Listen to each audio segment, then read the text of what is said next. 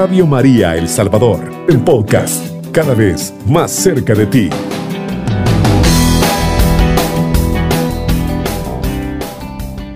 Familia de Radio de Radio María. Es un gozo realmente profundo volver otra vez a estar en contacto con ustedes después de una separación que por diversas razones no habíamos podido entrar en contacto a través de esta radio mariana y cristocéntrica como es Radio María. Pero aquí estamos de nuevo, con el ánimo, con el entusiasmo y siempre queriendo llevar la buena noticia a, los, a las zonas más periféricas, a, a los rumbos más periféricos, a los sectores más periféricos de la realidad salvadoreña y mundial como son las cárceles, entre muchas de las periferias de la cual nos habla el Papa Francisco. En este caso, este programa es especializado para hacer referencia a las cárceles. De ahí la temática que nos preocupa en esta jornada, en esta reflexión, que es la Iglesia Católica y los presos. La prisión, de manera particular en El Salvador, se ha vuelto noticia se ha erigido como una realidad eh, muy, muy cercana para todos nosotros, de tal manera que casi de cada 100 salvadoreños, dos o tres están privados de libertad. Así, así para hablar de cifras más concretas, de, por lo tanto, no es una realidad lejana o una realidad a punto de desaparecer, sino todo lo contrario, es una realidad galopante, creciente y parece que según las perspectivas y los horizontes que se divisan, continuará. Pero bien, saludamos de manera particular a todas las personas que nos escuchan, tanto en El Salvador como fuera de nuestra patria, a todos los hermanos, hermanas que tienen allí pendiente, algunos me hablan por la calle, por la oficina, me mandan mensajes diciéndome que me escuchan, pues les agradezco muchísimo y sobre todo Dios, espero que utilice a este pobre pecador que soy yo para poder llevar la buena noticia a todos los hermanos, sobre todo aquellos que están privados de libertad en forma física y también aquellos que por diferentes vicios, pasiones, obsesiones, están también privados en su libertad espiritual a causa del pecado. Eh, saludo de manera particular a José Seren Argüello y a la doctora Silvia de Benavides, que son también dos hermanos que con frecuencia me escuchan en los programas de, este, justicia y libertad desde sus inicios. Pues hermanos, el tema es un tema fundamental y por eso vamos a dedicarle uno o dos programas porque es importante en esta coyuntura donde los salvadoreños privados de libertad van aumentando casi geométricamente, hacer ver el papel, el rol, la presencia importantísima de la iglesia en esta realidad lacerante como son las prisiones en El Salvador. El mundo de las prisiones, hermanos y hermanas, constituye un ámbito poco conocido de una de las múltiples y más significativas presencias de la Iglesia Católica.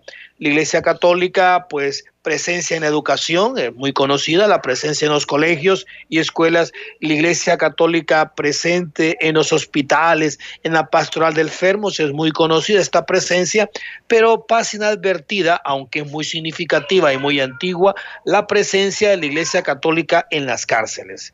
Desde sus mismos orígenes, directamente vinculados al encarcelamiento y al martirio, siempre se ha mantenido fielmente a los pies de todas las cruces, por decirlo, de aquellas personas como los enfermos, como eh, los niños abandonados, las mujeres.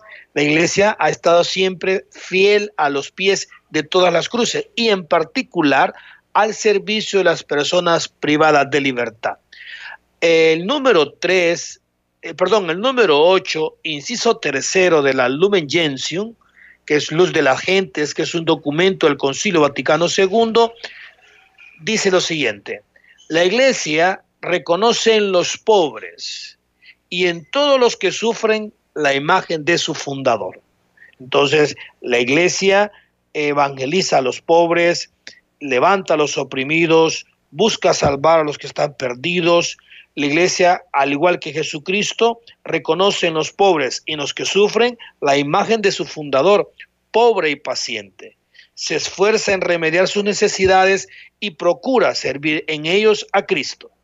Pues mientras Cristo, santo, inocente, inmaculada, como dice Hebreos 7:26, no conoció el pecado, sino que vino únicamente a expiar los pecados del pueblo, la iglesia encierra en su propio seno a pecadores y siendo al mismo tiempo santa y necesitada de purificación, avanza continuamente por la senda de la penitencia y de la renovación. Entonces, para la iglesia, la persona detenida, independientemente de su condición moral, si es culpable o inocente, la iglesia reconoce en los detenidos y en todos los que sufren la imagen de su fundador, es decir, de Jesucristo nuestro Señor. Y abrazando a todos los afligidos, se esfuerza en aliviar sus necesidades y servir en ellos a Cristo. Al servir a los privados de libertad, estamos sirviendo a Jesucristo. ¿Por qué afirmamos esto? Porque en El Salvador hoy la necesidad de desarrollar una pastoral penitenciaria se erige con mayor necesidad. Se plantea como una urgencia.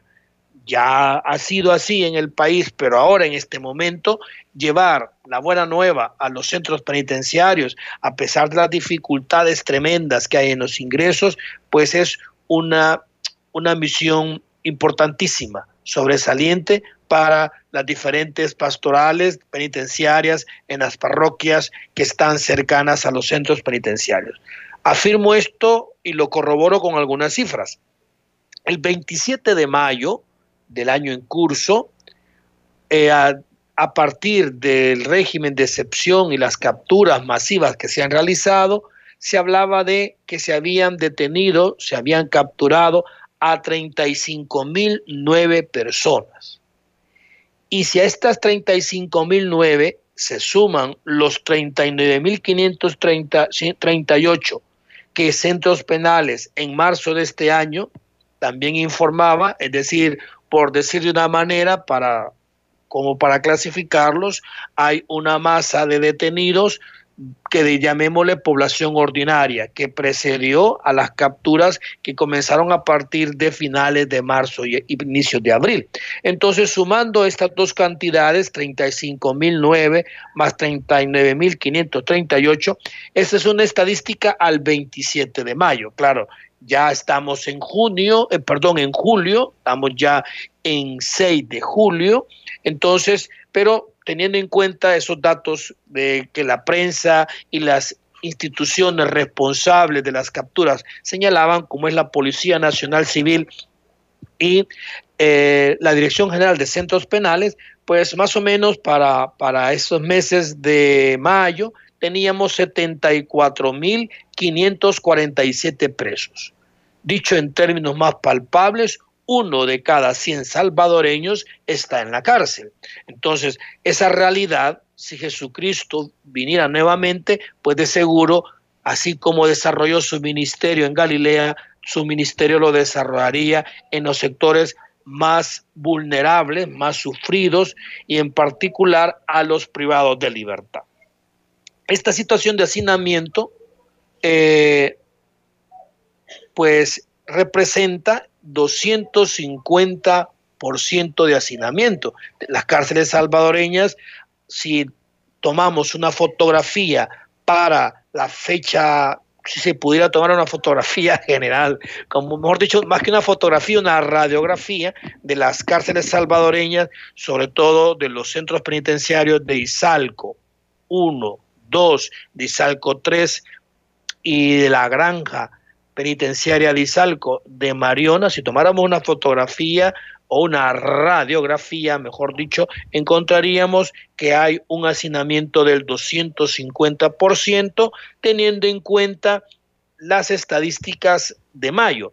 Pero claro, esta situación de hacinamiento no es compatible con el fin constitucionalmente establecido para la pena privativa de libertad. No es compatible no es congruente la pena privativa de libertad de conformidad a los principios constitucionales debe de ser eminentemente resocializadora. Y la resocialización se entiende, como lo hemos repetido con frecuencia en este programa, como un derecho fundamental de todas las personas privadas de libertad, tanto procesados como condenados, y implica dos aspectos, el aspecto de la reinserción y el aspecto de la reeducación. Esta situación de hacinamiento no es compatible, por lo tanto, con el fin constitucionalmente establecido para la pena privativa de libertad, es decir, la readaptación y la reinserción, pues impacta directamente sobre la salud. Y ustedes y yo hemos leído frecuentemente por los medios de comunicación la cantidad de personas que están enfermándose, que están muriendo debido a no recibir la atención médica oportuna por las diversas enfermedades. Algunas enfermedades sí eh, son permanentes, son incurables, pero tratables, como puede ser la diabetes, problemas de alimentación y también problemas en cuanto a la integridad física de los reclusos. El hacinamiento exacerba esa situación. Por lo tanto, a finales de junio e inicios de julio, los periódicos informaban que la cifra de detenidos bajo el régimen de excepción asciende a 47.500 personas.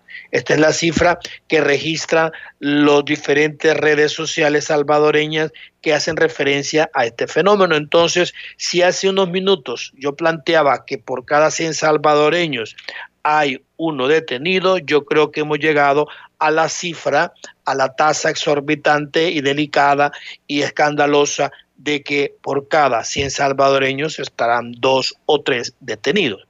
Por lo tanto, eso es un reto para la iglesia local, para la iglesia arquidiocesana, como para la iglesia nacional.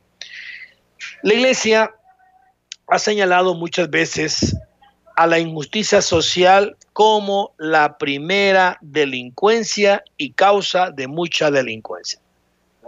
Esto lo extraigo de unos planteamientos que hicieron un grupo de presbíteros y de laicos en una sesión nacional que tuvimos de pastoral penitenciaria hace unos años atrás.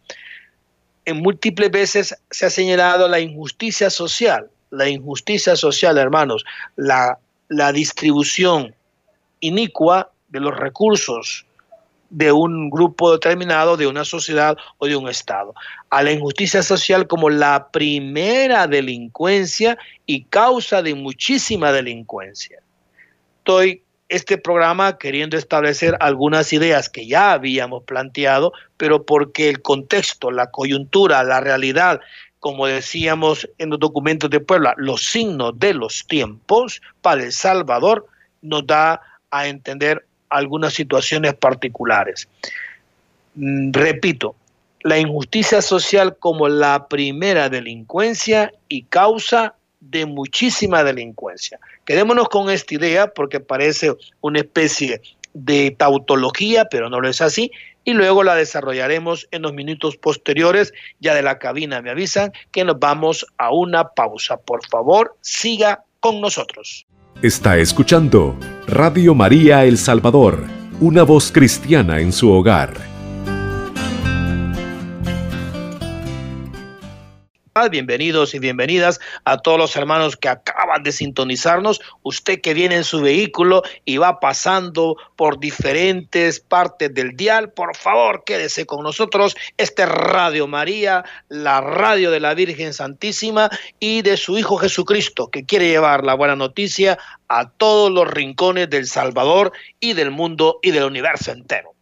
Entonces decíamos, hermanos, que estamos con el tema la Iglesia Católica y los presos y estamos haciendo un recorrido porque la realidad y los signos de los tiempos que estamos viviendo en nuestra pequeña nación que lleva por nombre El Salvador, el nombre de nuestro divino maestro, pues es, nos, nos lo replantea mucho más a todos aquellos que estamos involucrados en el trabajo pastoral de las prisiones.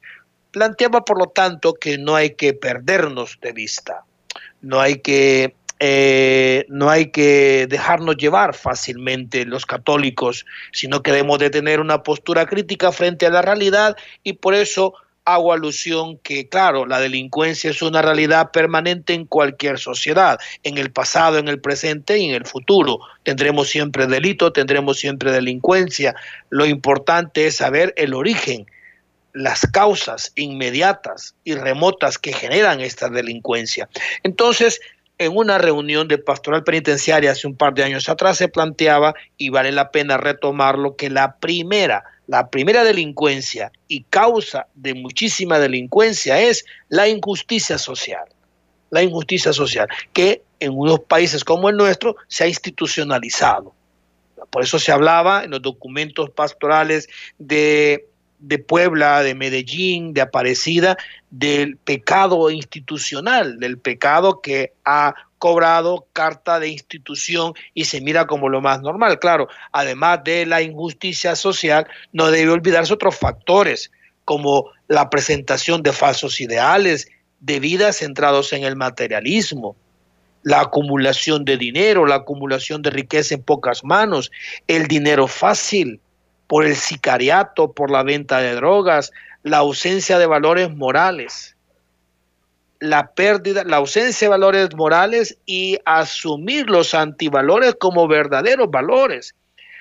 Y esa distorsión, esa anomia muy propia que se genera, la pérdida de una cultura del respeto a la vida y a la dignidad del otro, como sucede con lo relativo al aborto, al uso de anticonceptivos artificiales, a la muerte provocada mediante la eutanasia la inestabilidad familiar, la precariedad laboral, la falta de trabajo para un ejército inmenso de jóvenes, como sucede aquí en El Salvador, la falta de vínculos duraderos que provoca desafiliación existencial, la competitividad, etcétera, que acaban conduciendo por impotencia, las más de las veces, o por prepotencia a la prisión.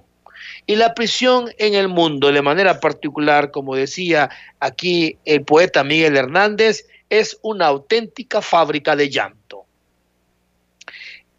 Esta, de hecho, hablando de la cárcel, la cárcel, de hecho, acaba tornándose en una institución para marginados, marginada y remarginadora, auténtica escuela de irresponsabilidad criminógena por naturaleza. Una institución, por estas características, hermanos, una institución antievangélica. La cárcel es una institución antievangélica porque no promueve los valores del Evangelio, pues significa la negación de los principios fundamentales del Evangelio, como la solidaridad, el amor, la libertad, la misericordia y el perdón. Por eso debe ser sustituida.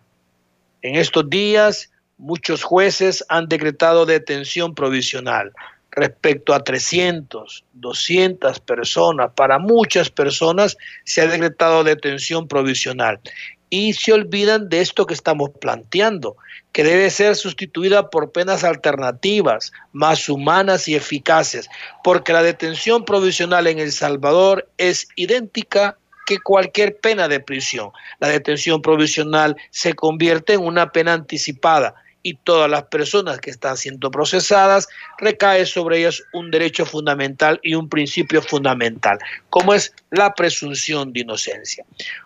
El Papa San Juan Pablo II también afirmaba lo siguiente, corroborando lo que estamos diciendo hasta este momento.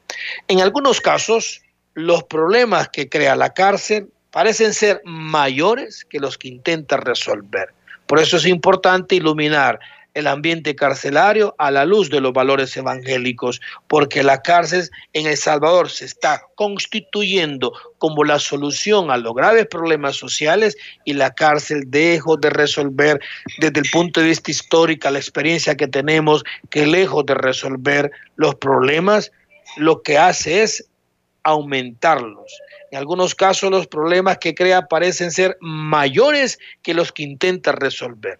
Muchas veces la cárcel, utilizada como la única medicina, es más enfermiza, es más viral, es más provocadora de enfermedades terribles que la misma enfermedad que se pretende curar. Perdón. Vamos a tomarnos un traguito de agua. La misión de la iglesia, vamos a ir buscando algunos datos para aquellos que tengan más, eh, para tener una idea más clara, además de esto que he dicho. La misión de la iglesia en las cárceles constituye una auténtica acción pastoral de misericordia, esperanza, justicia y libertad. La liberación de cautivos, como todos sabemos, y si no, pues este es el momento de conocerlo, hunde, hunde sus raíces en la Sagrada Escritura. La Iglesia Católica tiene tres fuentes de revelación. La Sagrada Escritura por excelencia, la tradición y el magisterio de la Iglesia. Vamos a hacer como un recorrido a todo esto. La liberación de cautivos hunde sus raíces en la Sagrada Escritura. Sin duda, la propia historia del pueblo de Israel, repleta de experiencias de éxodo, persecuciones, cautividad y exilio le han dado una especial sensibilidad. Por eso no extraña que el tema de la privación de libertad sea recurrente, es un tema reiterativo en la literatura del Antiguo Testamento. Iba a ocupar una palabra veterotestamentaria, que es lo mismo, ¿verdad? Me recuerdo a mi maestro de Sagrada Escritura que le gustaba mucho, pero nosotros no lo vamos a utilizar. ¿verdad? Que diremos, es una idea muy recurrente en, el, en la época del Antiguo Testamento. Por eso no extraña que el tema de la privación de libertad pues aparezca con frecuencia. Dios aparece continuamente como libertador, haciendo justicia a los oprimidos y dando libertad a los cautivos, como ustedes lo pueden corroborar en su Sagrada Escritura en el Salmo 146 y en el Salmo 68. De modo, estimados hermanos de Radio Marías, que el Mesías esperado se presenta también como anunciador de liberación, de la liberación a los encarcelados, como lo dice Isaías 61, 1, 2, empeñado en sacar a los presos de la cárcel y del calabozo a los que habitan en tinieblas, como lo plantea Isaías 42, 7. De ahí que parte de la ayuda que Dios parte de la ayuda que a Dios complace consiste en ¿en qué? ¿Qué cómo se complace Dios según el Antiguo Testamento en abrir las prisiones injustas y desenrajar los cepos. Isaías 58:6. Tampoco es casual que los grandes personajes de la historia de la salvación hayan pasado por el encarcelamiento. José, uno de los hijos de Jacob, Sansón, uno de los jueces de la Biblia, Jeremías, uno de los profetas mayores, el último de los profetas. ¿Recuerdan ustedes que hace poco estábamos celebrando la fiesta de él? ¿Quién es el último de los profetas? Pues Juan el Bautista también experimentó la también experimentó eh, el encarcelamiento ya en el Nuevo Testamento, pues el más importante de todo, por decirlo de una manera, pues el mismo Jesucristo. El mismo Jesucristo fue juzgado injustamente, acusado eh, de manera difamatoria, y no solamente Jesucristo, que es el Maestro a quien seguimos, que es nuestro Salvador, también Pablo, que también en el mes de junio, en los últimos días de junio, estábamos celebrando la fiesta de estos dos ilustres apóstoles que son los pilares de la Iglesia Católica, como es Pablo y Pedro. Y así podemos seguir una lista de tantos y tantos mártires cristianos de ayer, de hoy y de siempre que han vivido encarcelados en toda suerte de gulags, como sucedía en antigua URSS, checas, como sucedió en la persecución española de los años 30, celdas, mazmorras, campos de concentración, calabozos, campos de reeducación y hoy se les dice centros de máxima seguridad o complejos penitenciarios. Todos han sabido siempre que el Señor no rechaza nunca a los presos, como dice el Salmo 69, 34, y acoge el gemido de los encarcelados, como dice el Salmo 102, 21, que claman diciendo, yo llamo al Señor a voz en grito, pues soy un desgraciado, sácame de la cárcel. Una oración que tenemos que en la cual unirnos todos, tanto los que están privados de libertad como los que estamos fuera de, las, de los muros de la cárcel. Tenemos que insistir hoy de manera particular en El Salvador esta oración. Te llamo, Señor, a voz en grito, pues soy un desgraciado, sácame de la cárcel. Por eso, desde el primer momento, la acción de la iglesia con las personas encarceladas es continuadora de las palabras y de los gestos del mismo Cristo, que inició su vida adorado por los pastores, los cuales no eran buena, no eran bien vistos los pastores, ¿verdad? Además de ser ubicados en una escala social muy baja, también eran vistos como personas de muy, muy buena conducta, pero son los primeros que llegan, ¿verdad? A adorar a Jesús recién nacido. Desarrolló su vida pública en malas compañías. Hoy en el Evangelio de este día aparece el listado de los apóstoles y entre ellos hay publicanos, ¿verdad? Hay personas que se les duda su reputación en mala y la culminó muriendo entre ladrones. Jesús muere entre ladrones.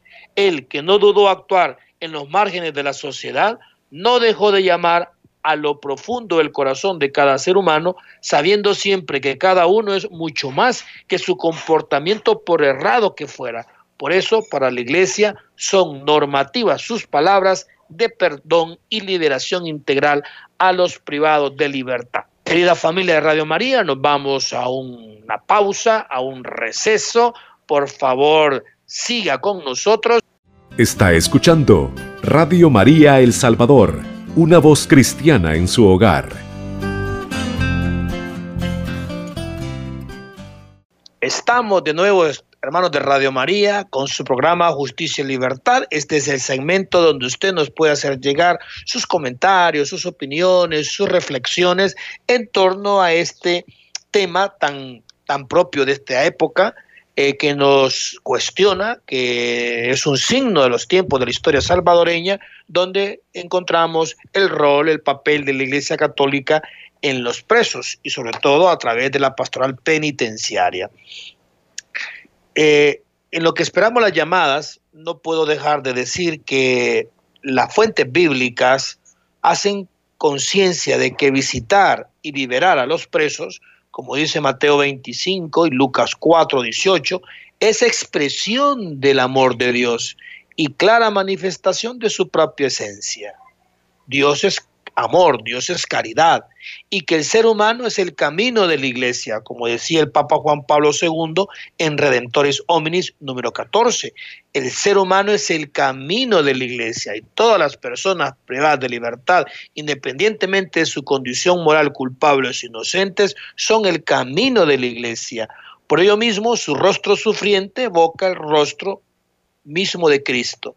De ahí que no podamos olvidar que una de las preguntas que a usted y a mí en el día del juicio final cerrarán el ciclo de nuestra historia será la formulada a los creyentes y no creyentes en estos términos.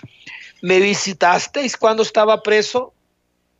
¿Fuiste a la prisión a visitarme? Como dice Mateo 24, 45, similar a una de las primeras cuestionamientos que inauguran la narración de la historia de la salvación precisamente después del primer crimen que le pregunta Yahvé a, a, a Caín, ¿qué hiciste de tu hermano? ¿Qué hiciste de tu hermano? Génesis 4.10. Ánimo hermanos, aquí estamos esperando su, su llamada, sus comentarios, eh, creo que este momento que estamos viviendo, probablemente muchos de nosotros hemos pasado indiferente, otros un poquito más vinculados, porque hoy en El Salvador, en oficina, en la universidad, en el instituto, casi todas las personas a nuestro alrededor tienen a un ser querido, a una persona próxima detenida. Y la pregunta es, ¿qué hacer? ¿Qué podemos hacer? Entonces, Normalmente hay muchos familiares que están buscando los famosos arraigos y contratan a abogados, tanto públicos o mejor dicho, van a la Procuraduría a requerir los servicios y hay ONGs ofreciendo una asesoría de qué arraigos se deben de presentar para poder sustituir la detención provisional por la libertad o arresto domiciliario, cualquier otra alternativa. Por eso es importante unirnos en oración, el panorama es muy complejo, el panorama es muy delicado, el panorama es muy desafiante y es importante que todos los católicos, tanto los que tienen a un ser querido privado de libertad como los que no, nos unamos en oración. El mes de junio, en lo que me interrumpen, si hay una llamada no hay ningún problema, el mes de junio, pues yo tengo siempre desde niño, desde los 7, 8 años, una especial devoción a San Antonio de Padua. De mi hermana Silvia me llevó algunas veces a visitar a San Antonio del Monte, un santuario franciscano que está en, en la población de ese nombre en Sonsonate. Y San Antonio del Monte, San Antonio de Padua, tiene una especial referencia a los casos perdidos, a las cosas perdidas, hemos dicho, las cosas perdidas. Pero más que las cosas perdidas, yo también creo que vale la pena orar a San Antonio de Padua para que interceda por todas las personas privadas de libertad. Por eso en lo que me hacen una llamada o me, o me preguntan o hacen algún comentario, pues me gustaría que los que me están escuchando cierren sus ojos y hagamos juntos esta oración. Oh San Antonio, hombre lleno de clemencia, tu amor por Dios y todas sus criaturas te valió poderes milagrosos en esta tierra. Te lo imploro, intercede en mi favor. Susurra mi ruego a la oreja del niño Jesús que tanto amaba acurrucarse entre tus brazos. En este momento expresamos nuestra necesidad a San Antonio para que la presente en el trono de Jesucristo. Oh San Antonio, santo de los milagros, cuyo corazón está colmado de compasión humana, te lo ruego, concede mi plegaria y te estaré por siempre agradecido. Amén. Eh, quiero comentarles también siempre en esta sintonía antoniana, aunque San Antonio la fiesta fue el 13 de junio del año del mes pasado, pero creo que vale la pena ¿verdad? Porque hay muchos aspectos de la vida de San Antonio que no lo conocemos, como por ejemplo este. Un día se presentó delante del santo un gran pecador, así como yo, decidido a cambiar de vida y reparar todos los males cometidos. Probable muchos de las personas que están privadas de libertad, es probable que muchos hayan eh, cometido muchos delitos, pero para todos siempre Dios presenta el arrepentimiento, ofrece el arrepentimiento, la conversión. Entonces, así le pasó a este personaje de la vida de Antonio de Padua. Decidió cambiar de vida y reparar todos los males cometidos. No basta con decir voy a cambiar de vida, también necesita que se reparen los daños cometidos. Esto es un principio de moral cristiana muy propio de nuestra iglesia. Se arrodilló a sus pies para hacer la confesión. Pero fue tal su conmoción que no logró abrir la boca. Tan conmovido, tan contrito estaba que no logró balbucear ninguna palabra y lloraba desconsoladamente. Dios nos permita a todos, tanto los privados de libertad como los que estamos fuera, este arrepentimiento profundo que nos lleve hasta derramar lágrimas, lágrimas de consolación. Entonces el santo fraile, como era iluminado y muy sabio, le aconsejó apartarse y mejor en vez de hablar que los escribiera. Así como muchos hacemos a veces, escribimos en nuestro en los alcohólicos anónimos también se practica en el cuarto paso escribir detenidamente todos nuestros defectos de carácter y escribir sobre una hoja todos sus pecados. El hombre obedeció y volvió con una larga lista, con folios tras folios, ¿verdad? Había pecado tanto que un cuaderno de 200 páginas pues no era suficiente. Pero Fray Antonio leyó todos los pecados en voz alta y le devolvió las hojas, le devolvió las hojas. ¿Cuál fue la maravilla del pecador arrepentido cuando vio las hojas o las hojas perfectamente limpias? Todo lo que había tardado en escribir en un folio, en otro, en tres, en cinco folios, cuando ya se los devolvió el varón Antonio, pues se descubre que las hojas estaban perfectamente limpias. Los pecados desaparecieron del alma del pecador e incluso del papel. Esta es la buena noticia que el Señor nos anuncia en esta noche para todos los que escuchamos el programa Justicia y Libertad. Él nos da la verdadera libertad. Él es el verdadero libertador. Él nos libera de la opresión más terrible, que no solamente es la opresión económica, política o social, sino también la opresión del pecado. Porque este pecado individual y estructural es el que ha llevado a estas expresiones de violencia, de una juventud desorientada que hemos tenido y vivimos en El Salvador. Por eso la conversión se anuncia, pero en la espera de que hay un Dios amoroso que nos abraza, que nos recibe, que nos escucha, que nos ama mucho más allá de lo que nosotros mismos nos amamos, que ha entregado a su Hijo, que se ha encarnado. Resulta bien significativo si revisamos la historia, hermanos, de este papel preponderante e influyente que ha tenido la Iglesia Católica en el mundo de las prisiones. Resulta bien significativo eh, una cita que hace un profesor de Derecho Penal clásico, que en mi época de estudiante pues revisé un par de textos de él, como es don Eugenio Cuello Calón, que en un libro, solo para que ustedes lo conozcan, denominada La Moderna Penología, pero es un libro que se escribió a finales de los años 50, él decía que resulta significativo que en la primera colaboración institucional entre la Iglesia y el Imperio Romano Bizantino, el mismo Estado, el mismo emperador, convocó a los sacerdotes a las cárceles. Así se detalla en este texto. Por su parte, la Iglesia adoptó una posición activa en la protección de los derechos fundamentales de los preos de libertad. Por citar algunos ejemplos, en el concilio de Nicea, en el 325, anticipándose muchos siglos la iglesia inició lo que se conoce como el juzgado de turno, como el defensor de turno, el turno de oficio. Instituyó los procuradores pauperin, o sea, los procuradores de pobres.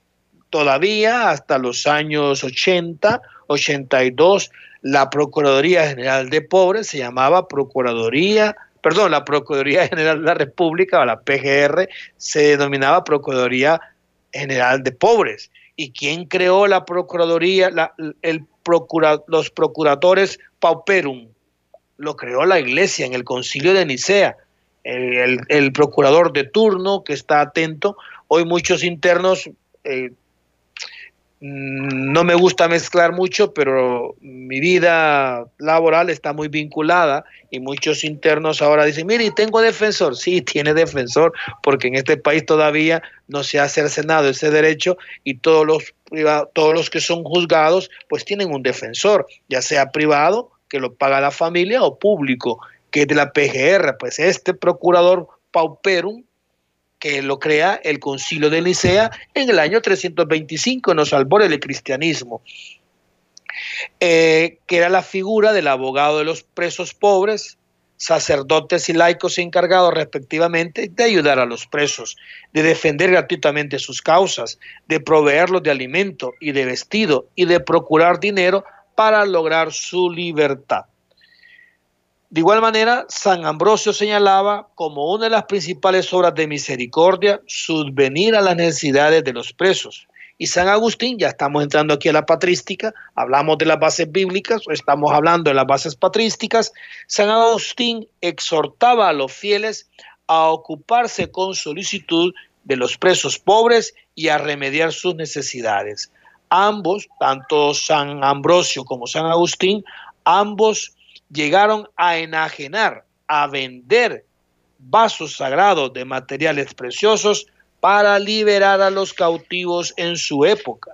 Pero no solo se presentaba, no solo se prestaba asistencia desde las más altas instancias, se ejercía la denuncia profética a favor de los derechos de los presos. Por eso este programa pretende ser un pequeño espacio donde en mi calidad de bautizado también se anuncia proféticamente que las personas privadas de libertad, independientemente de su condición, son imagen, son no son imagen, son la persona de Jesucristo. Por eso, hermanos, este programa lo vamos a continuar siempre trabajando, el rol de la Iglesia Católica, y me despido, me despido con la frase siguiente No olvidemos que hemos nacido para amar, vivimos para amar y vamos a morir para amar aún más. Cubriendo todo El Salvador. Radio María, 107.3 FM.